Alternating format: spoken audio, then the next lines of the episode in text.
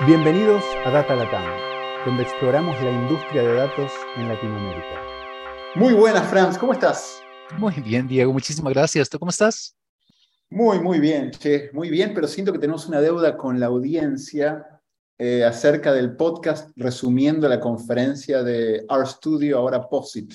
Uy, verdad, verdad. Ya lo, ya lo hicimos con el equipo Expantia, pero, pero sí, falta, falta hacer lo mismo aquí en, em, bueno, para la, para la próxima.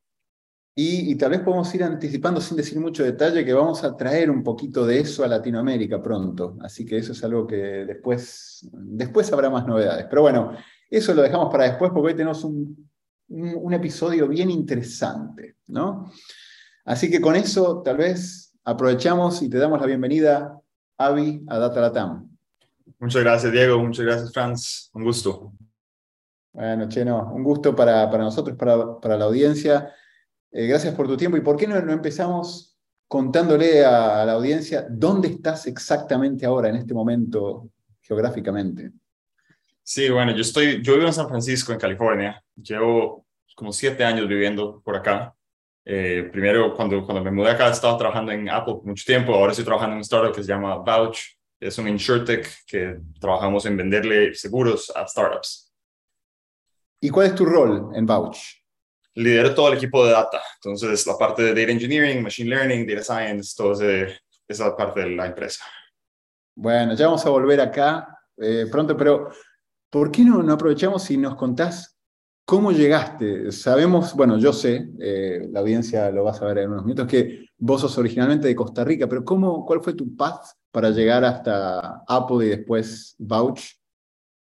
Sí, bueno, yo originalmente yo no, no, pensé que iba a terminar en Estados Unidos. Mi plan original era Costa Rica. Mis papás, mis hermanos estudiaron en Costa Rica y cuando yo estaba en el colegio, mi hermano decidió venirse a Estados Unidos y terminó en MIT. Y cuando yo estaba en el último año de colegio, él estaba entrevistándose en MIT. Y yo dije, pucha, si mi hermano está entrevistándose allá y va a entrar a la universidad así, ¿por qué no trato yo también? Tal vez sale algo bueno.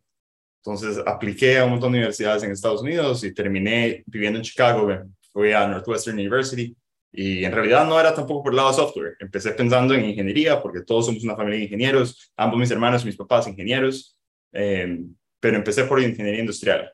Y estuve dos años trabajando en ingeniería industrial y aprendiendo por ese lado y vine a hacer una pasantía en San Francisco, de hecho en Mountain View. Y ese fue el, verano que conocí a Diego la primera vez, de hecho, porque estaba aquí trabajando en, en esta empresa, era una empresa que se llamaba Juntos, Juntos Globo, eh, que es un fintech, al final terminaron vendiéndole a Nubank, podemos hablar un poquito de eso después también, eh, pero entré como analista de datos tratando de montar modelos en Excel, ese tipo de cosas. Y ese verano, el CTO de la empresa me dijo, hey, ¿sabes qué? Estos spreadsheets, estas cosas que están viendo tus modelos, después de que te vayas no me sirven de nada. Tienes que aprender a programar, tenías que empezar a poner las cosas un poco más en código, yo te enseño. Y pues aprendí un montón en ese verano y así fue como me decidí pasar al mundo de software, computer science, y estudié en, en Northwestern esos otros dos años como entre Computer Science e Ingeniería Industrial. Hice como un, me inventé mi, propio, mi propia carrera y estudié economía también. Siempre me ha interesado mucho todo ese lado. Y pues estuve trabajando en, en varios startups medio tiempo mientras estudiaba, porque como no tenía la carrera de Computer Science, no tenía el credencial que dice, hey, sos, sos, tenés la estampa de que sos bueno, tenía que probar que tenía la, experiencia. Estuve en un par de startups en, Chicago en ese momento y cuando me iba a graduar, me salió la oportunidad en Apple y me vine para San Francisco. Wow, súper interesante. Che, ¿cómo? Entonces, ingeniería industrial, slash economía, slash datos, ¿cómo, ¿cómo fue ese inicio? Digamos, veo que en la empresa esta, cuando hiciste la pasantía, el tema de datos empezó a picar. Y después, ¿cómo, cómo siguió? ¿Cómo seguiste desarrollándote en el tema de datos? ¿Qué fue lo que te, fue interesando? ¿Cómo, ¿Cómo te fuiste metiendo? Sí, en realidad fue una mezcla de, de esta pasantía, este tiempo que estuve, que estuve ahí. Después yo vi una clase en la universidad que era sobre graph theory, sobre network, sobre cómo funciona diferentes modelos que se pueden hacer. En ese momento estamos hablando de cuando estaba Facebook, estaba en su, en su época donde todavía era su apogeo, la gente estaba muy interesada en los temas de social networks, cómo los puedes modelar, qué tipo de información puedes sacar de eso. Y de hecho, el, empecé a hacer un proyecto con un profesor en Northwestern para estudiar cómo los diferentes inversionistas ponen plata en startups. usando estas ideas de graph theory, usando estas ideas de cómo, cómo puedes modelar sistemas y entender cómo hay como información en la metadata de las conexiones entre, los, entre las entidades de este sistema. Y curiosamente es lo que terminé haciendo hoy en Vouch, eh, pero eso fue medio, medio random y terminamos por ese lado. Y, y, pues esa clase era como matemática aplicada, física, la parte de, graph theory, y eso fue lo que me convenció de que tenías que aprender más, tienes que llevar clases de machine learning, tienes que llevar clases de, de data mining y pues aprender un poco más de toda esa, esa parte.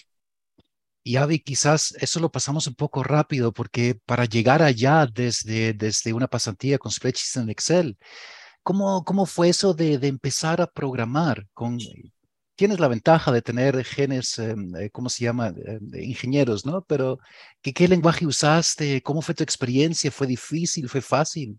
Bueno, en, esa pasantía estaba más que todo usando Ruby on Rails y SQL, porque ese, ese era el stack que tenía en ese momento. Eh, había llevado un par de clases de C++, había llevado un par de cosas, pero no, en realidad muy, muy básico en ese momento, mucho MATLAB.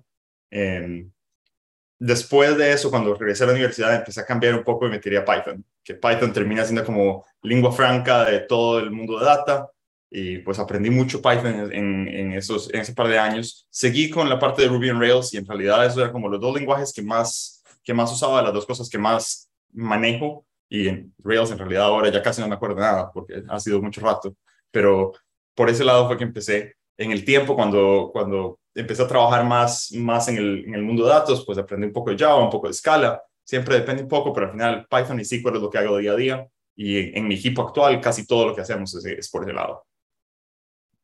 Qué bueno, qué bueno. Y mira, eh, pasaste por Startup Silicon Valley, que ahora vamos a llegar a eso, pero un poquito más de tu pasado, Apple. ¿Cómo fue aterrizar en Apple? ¿Cuál fue tu rol? ¿Qué hiciste en el equipo de datos? ¿Qué, qué tipo de proyectos? Eh, creo que eso va a ser fascinante para muchos en la audiencia. Sí, bueno, cuando yo empecé en Apple, empecé en el equipo de Maps. Y de hecho, la experiencia que había tenido ese verano en, en esa pasantía, haciendo mucha visualización de datos, terminó siendo el, el, como la llave para entrar a Apple, porque mi proyecto inicial en Apple era tratar de visualizar cómo los mapas cambiaban en el tiempo. Estamos hablando de cuando Apple estaba invirtiendo mucha plata, mucho tiempo en tratar de mejorar la plataforma. Tuvieron el, el, launch bastante, bastante fallido en su momento y pues esto es 2015, tratando de arreglar la plataforma. Gran parte de eso es entender cómo la plataforma cambia en el tiempo, cómo haces para que un PM, alguien que es menos técnico, pueda hacer un experimento, probar algo, ver si el último release te está dando lo, los resultados que querías o si tienes que echarte para atrás y, y volver a tratar algo nuevo entonces, el proyecto inicial en el que empecé en Apple fue por ese lado. Después de estar en ese equipo como un año y medio, más o menos, me cambié y empecé a trabajar en Siri, particularmente en el lado de Siri Search, que es behind the scenes. La gente no piensa mucho en, en esa parte de Apple, pero cuando usas Safari, usas Spotlight, usas diferentes productos de Apple, hay un search bar. Todo ese search bar detrás de, de, de los search bars es un solo sistema que es compartido entre todas estas aplicaciones. Y era un proyecto similar, de tratar de entender cómo la gente usa este, esos sistemas, como las búsquedas que tenés en Safari son diferentes que las búsquedas en Spotlight, tratar de entender el comportamiento de los usuarios, cómo haces para entender los experimentos de tiramos un A-B experiment y podemos ver qué está pasando ahí y pues tratar de visualizar datos. Gran parte del, del challenge, gran parte del, del, reto de este espacio es que en una empresa como Apple tenés 10, 15 terabytes de datos nuevos cada día. ¿Cómo haces para poder manejar ese tipo de, de, volumen y poder dar una respuesta a alguien que no es técnico, que no entiende que si tienes que manejar 15 terabytes de datos no es nada más, sí, vamos a, hacer un, un, un, job, lo vamos a tirar y media hora después tener los resultados y eso es todo, sino que de alguna forma tienes que tener índices, tienes que tener alguna forma de poder entender qué está pasando y no tener que volver a los datos una vez más. Entonces, como encontrar puntos intermedios en la data para poder, para poder dar respuestas rápidamente. Wow. Y voy a hacer un poquito más de clic en Apple porque creo que estar en, en, una organización como esa, donde justamente el search que decís y tantos otros tipos de proyectos es, empiezo por cómo es la organización, ¿no? Es decir, estaba el equipo de ingeniería de datos, estaba el equipo de ciencia de datos o múltiples equipos, cómo era esa estructura de organización y cómo era la accesibilidad a datos para poder trabajar. Entonces, esas dos, pero empecemos con la organización si querés. Sí, bueno, por el lado de la organización, Apple es conocido mundialmente por ser muy, muy secretivo, todo es detrás de, en, cuarto cerrado, nadie sabe qué está pasando.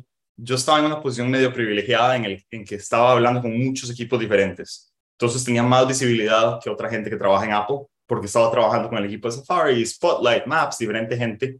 Eh, pero de todas formas, no tenía idea de qué es lo que estaba pasando la mitad del tiempo en otras partes de la empresa. Entonces, Apple, esa, esa parte de la cultura es muy, es muy real eh, cuando, cuando anunciaban productos, yo no tenía idea de lo que venía, además del feature, de la cosa en la, que estaba trabajando en, ese momento.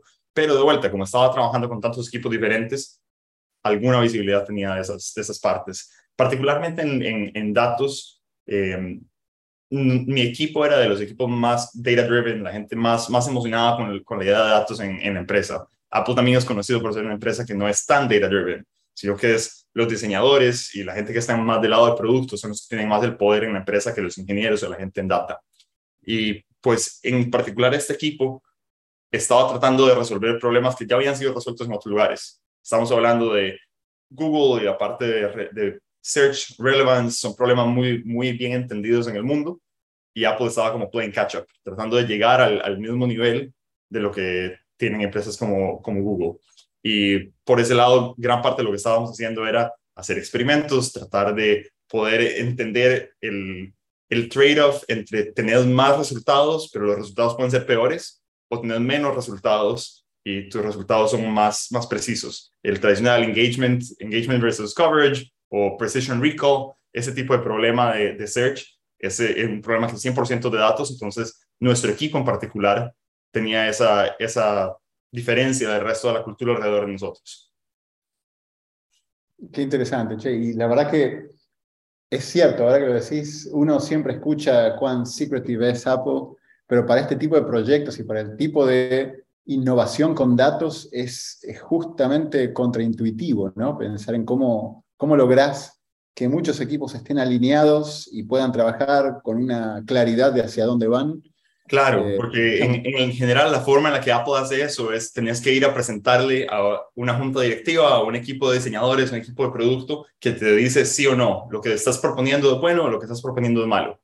En el caso de datos, tenés una respuesta mucho más objetiva de hicimos ese experimento, lo pusimos en el mundo, no importa si tenías la preconcepción de que eso va a ser bueno o malo, lo que importa es que los usuarios respondieron y los usuarios nos dijeron la versión B es mejor que la versión A. Entonces vamos a poner esa en el mundo y vamos a ver cómo podemos ir y trabajar encima de la versión B para seguir mejorando poco a poco, como la idea de hill climbing, de que estás en un punto y puedes ir subiendo a la montaña un, pedacito a la vez y tratar de entender en qué dimensión puedes ir cambiando tu producto.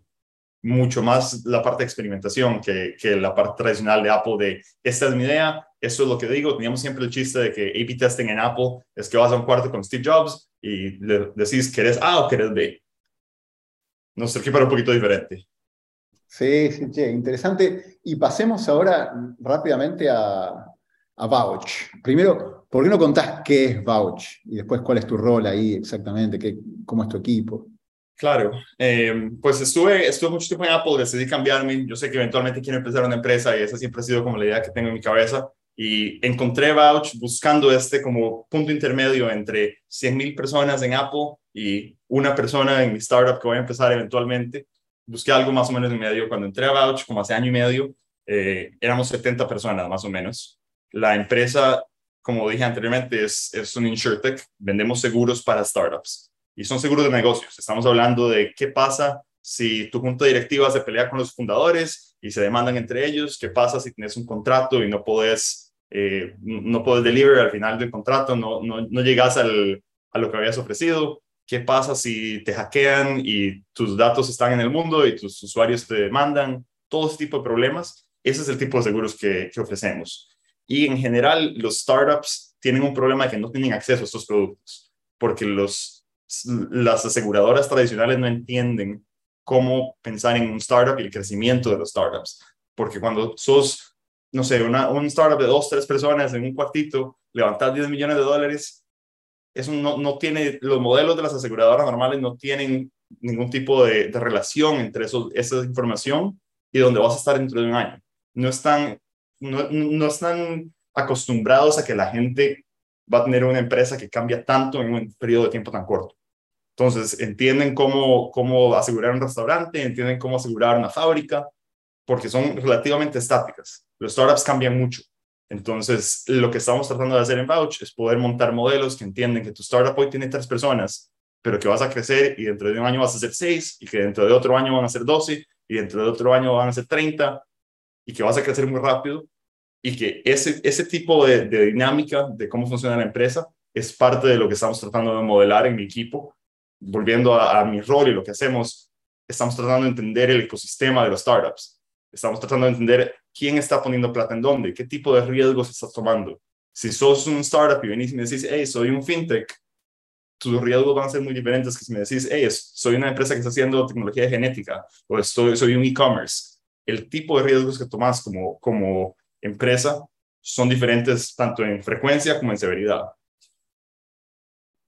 Interesante, súper interesante. Y sí, eh, aparte me tocó estar del lado del startup y a veces, antes por lo menos, en lo último que pensabas en un seguro. Es como cuando uno es joven, ¿no? No, porque es insurance, ¿para qué? Pero creo que hoy en día eso está mucho más desarrollado y el tema de, desde, como decías vos, que, tus datos que manejas como startup se hagan visibles al mundo, bueno, ¿cómo te aseguras contra eso que te puede destruir? Así que ha ido cambiando y evolucionando.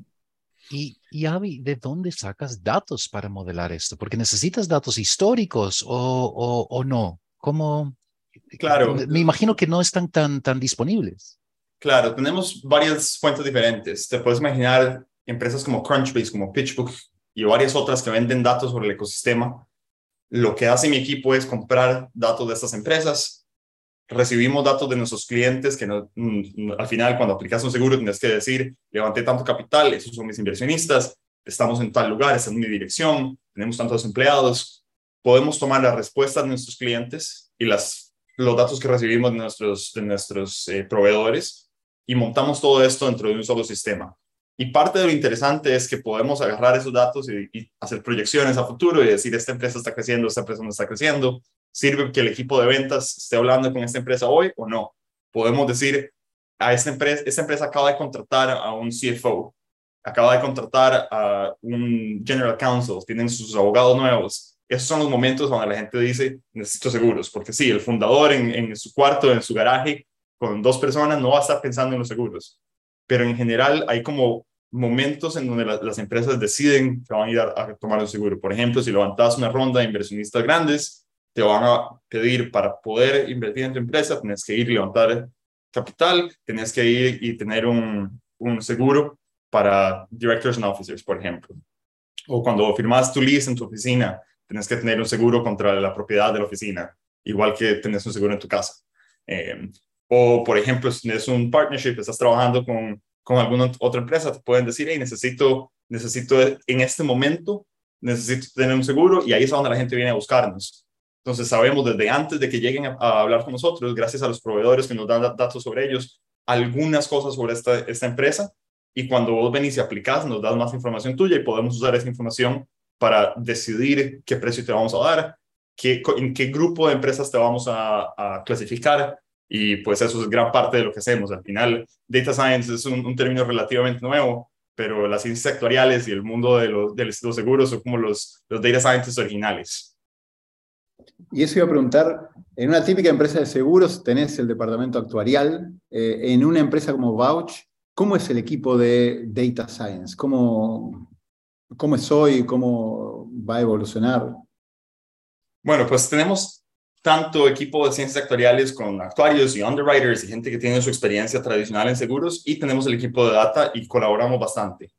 En, en, el momento que yo entré a la empresa teníamos un solo data engineer, yo entré a armar el equipo de cero, ahora tenemos seis ingenieros, tenemos gente trabajando del lado de analytics y tenemos como dos diferentes ramas del equipo, más o menos tenemos como 10 personas en total trabajando en data. La empresa ha crecido, cuando yo en tres años y medio éramos como 70, ahora somos un poco más de 200. Eh, entonces el equipo de data ha crecido más que la empresa en general y de hecho seguimos invirtiendo y contratando gente en este espacio. Eh, y la gente del lado de seguros al final tienen como el conocimiento, el, el, el conocimiento específico del, del, domain, tratando de entender cómo montar modelos y cómo puedo decir, este es el nivel de riesgo que queremos tomar o no. Entonces, la forma en la, que, en la que colaboramos en general es la gente del lado de, de insurance, la gente de seguros, por la mayoría están trabajando en Excel, tienen su modelo, tienen su sistema, tal vez son un poco más técnicos y pueden trabajar algo en R. Algún par de personas trabajan en Python, pero es, gran parte es yo en mi computadora, tengo mi sistema y entiendo qué es lo que quiero hacer, hago este, este modelo y se lo paso a la gente del equipo de AVI o a, la gente de Data Engineering. Le digo, hey, quiero montar eso en algún sistema, ¿cómo podemos hacer para, para montar esto que corra todos los días en Airflow, que pueda, eh, no sé, que, que sea parte del sistema de producción de la empresa? Uy, ahí hiciste, eh, empezaste a hablar de cómo es la infraestructura para jugar primero en tu computadora y después pasar eso a producción y el stack.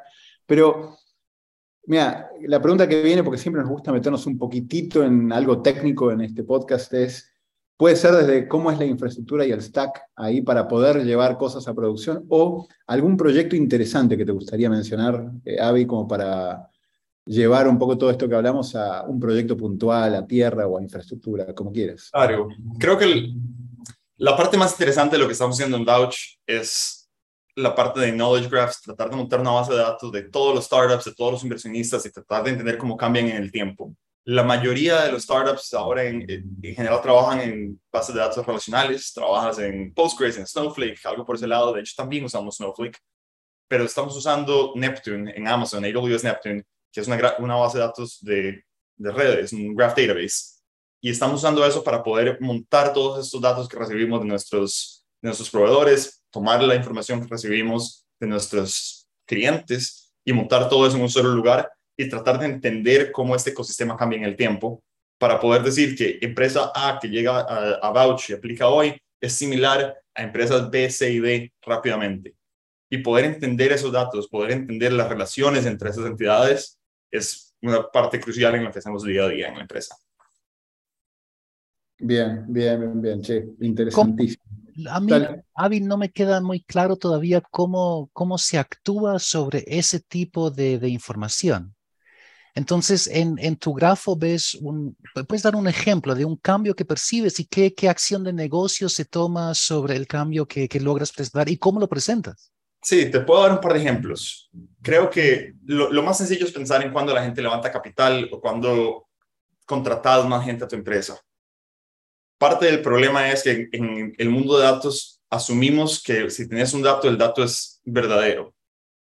En nuestro caso no podemos ver eso. La calidad de los datos que recibimos es medio cuestionable, excepto cuando hablas con el cliente y el cliente te dice, este es el número de empleados que tengo, este es el número de dólares que he levantado, porque al final hay una cuestión de, fraude de seguros, entonces se tiene que dar la respuesta real.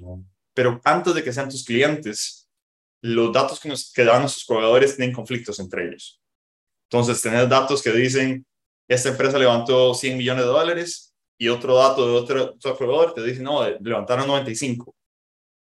A veces no es una diferencia de 5 millones, a veces la diferencia son 30.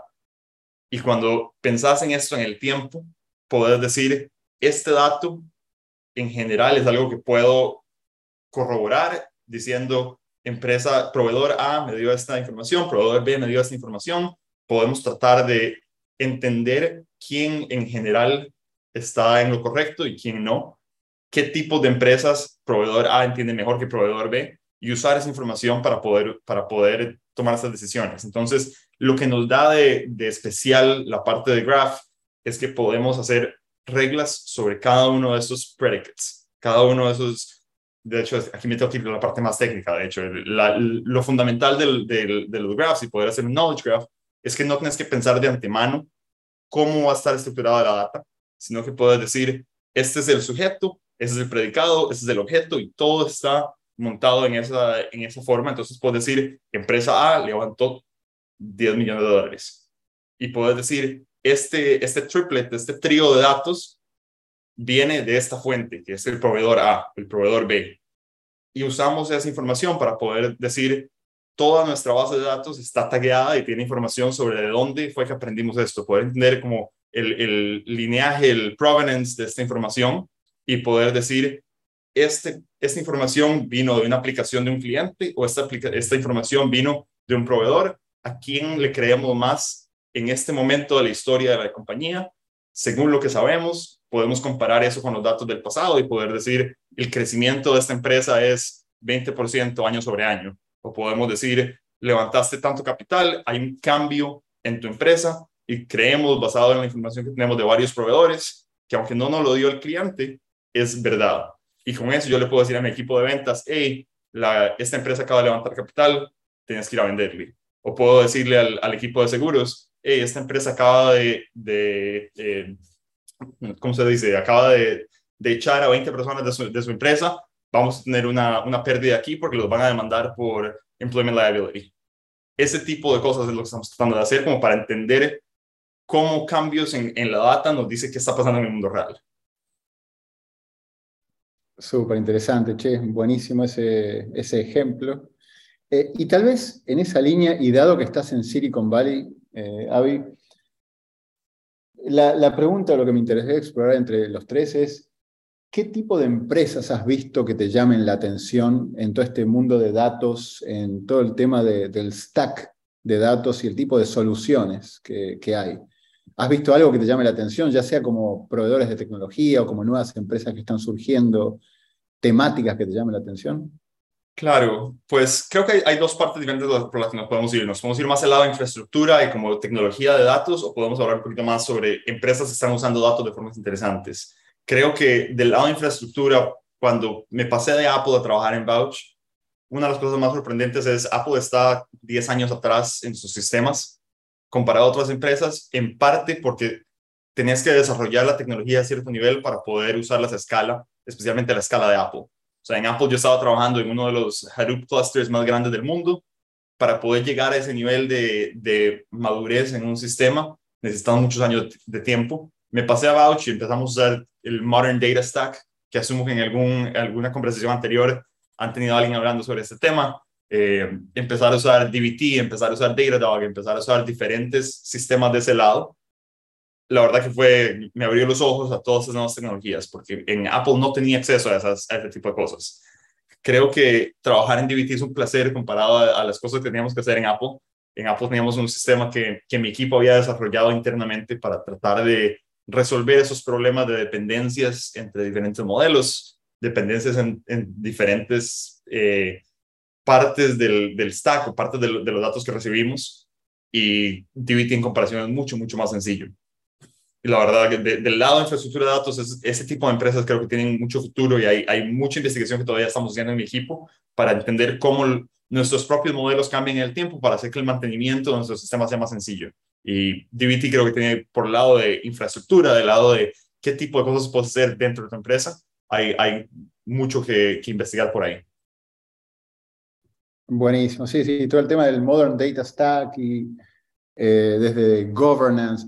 Una parte que tal vez me interesa preguntarte, ya que estamos hablando de esto, es, eh, hemos, y lo mencionaste vos hace un ratito, el, el tema de que haya gente que no siendo tan técnica pueda empezar a jugar y hacer algunas cosas, ya sea porque hacen algo en Excel en su computadora y eso es un low tech o eh, low code, perdón, eh, o porque se desarrollan formas a través de las cuales gente no técnica puede hacer algo. ¿Lo has visto, lo has vivido o has visto algún tool o algo que permita un low code en data que, te llame la atención? En realidad, low code no he visto. Eh, por el lado más como de business intelligence, esa fue una conversación que tuvimos en, en Vouch al principio cuando yo entré, tratando de decidir cuál iba a ser nuestro, nuestro BI tool. Y originalmente estábamos usando Superset, que es esta, esta herramienta open source que salió de, Airbnb. Em, usamos eso un tiempo y decidimos, no, tenemos que ir, irnos por otro lado. Y llegas a la atención de que eres, que sea self-serve, que la gente del, del, lado menos técnico pueda tomar decisiones por sí solos y armar sus propios modelos, armar sus propios dashboards, o querés tener un poquito más de governance, de control sobre qué métricas están usando y cómo es que, que están recibiendo esos, esos datos. Y las dos opciones que estábamos explorando en su momento eran Looker y Mode Analytics. Looker es mucho más el lado de self-serve, de yo, la persona de negocios, puedo ir y hacer mi propia gráfica, poder revisar qué está pasando y, jalar drag and drop tipo de, de, interfaz para poder montar un sistema. Mode es mucho más, tienes que saber SQL, tienes que poder entender el modelo de los datos que, que tienes por detrás de todo y de ahí puedes empezar a trabajar. Y tomamos la decisión de usar Mode en parte porque sabíamos que teníamos 10.000 cosas diferentes que teníamos que hacer. Al final, como, como dije antes, los datos son centrales, fundamentales a lo que hacemos en Vouch, porque los seguros es un problema de datos.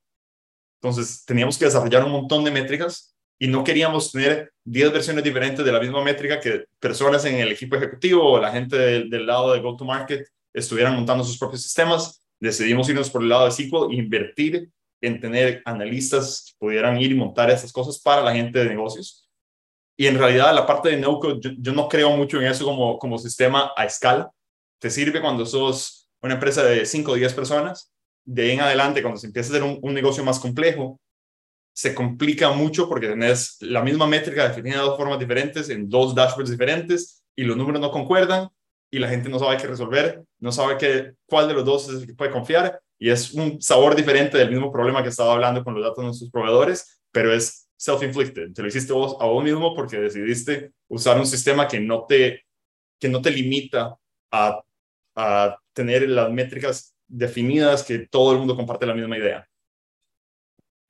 Creo que acabas de hacer feliz a Franz con eso, porque eh, entre Serious Data Science y Low Code eh, ha, habido varias cosas que han surgido, así que no, súper, súper interesante. Tal vez te preguntar... Es interesante al final, porque, porque tenés, te puedes mover más rápido si tenés no code, si tenés algo más sencillo de cómo puedes armar esos sistemas, pero a la misma vez, a largo plazo, te va a terminar jodiendo porque no sabes qué es lo que está pasando y no sabes en qué datos confiar. Avi, a eso, perdona Diego, antes de, continuar, porque em, empezamos con dos cosas que te llaman la atención. Infraestructura, lo hablamos, pero la otra es el uso de datos de formas interesantes. ¿Se te ocurren cosas que has visto por, en, esa, en esa área? Creo que en, los últimos dos, tres años ha habido gran parte de, de desarrollo en cómo las empresas comparten datos entre ellos. Entonces, me imagino que conocen Plaid, esta empresa que estaba agregando datos financieros eh, tuvieron, eh, la idea básicamente es, vos conectas tu, tu cuenta de banco, conectas tus, tus inversiones, ellos pueden presentarle esos datos a otra empresa y a través de un API puedes decidir a quién le quieres compartir esos datos o no. En este momento hay varias empresas que están tratando de hacer eso en diferentes áreas. Entonces, más como empresas que están no, no necesariamente vendiendo datos, sino están vendiendo el API que te da acceso a los datos de otra persona de manera con, con permisos. Entonces, vos como el usuario puedes decir, yo quiero compartir mis datos de mi banco con mi eh, financial advisor, quiero compartir los datos de mi banco con este otro banco que tal vez me está ofreciendo un, préstamo. Ese tipo de sistemas tienen gran, creo que hay, hay, mucho futuro ahí. Y Plaid es un ejemplo en el, en el lado de finanzas. Tenés el lado, algo, empresas como Rudder, por ejemplo, que están haciendo lo mismo para negocios, para que tu empresa pueda compartir datos con otra empresa. Hay varias empresas están tratando de hacer lo mismo en el lado de seguros para poder demostrar que tienes un seguro, todo de manera de, a través de un API. Y creo que por ese lado hay, muchas cosas interesantes que, que, se están desarrollando, como Platform X, gente que está tratando de desarrollar ese tipo de, de empresas. Sí, sí. Buenísimo, gracias. Dale, ahí cerramos el ciclo. Y por un tema de tiempos nada más, eh, Avi, eh, una pregunta que solemos hacer al final del podcast es, ¿Cómo haces para mantenerte eh, al día ¿no? en temas que están surgiendo, en a quién seguís, a quién escuchás, qué lees, a qué conferencias vas? ¿Cómo, cómo haces para estar ahí a full al día? Bueno, yo, yo de ese lado soy una persona que usa RSS, que sé que hoy en día es bastante extraño, pero sigo usando RSS después de, de no sé, 10, 15 años de estar por ese lado. Y tengo varias fuentes diferentes, blogs de gente que, que en el tiempo. Está Nathan Yao de, em, ¿cómo se llama? No me acuerdo cómo se llama el blog de Nathan Yao.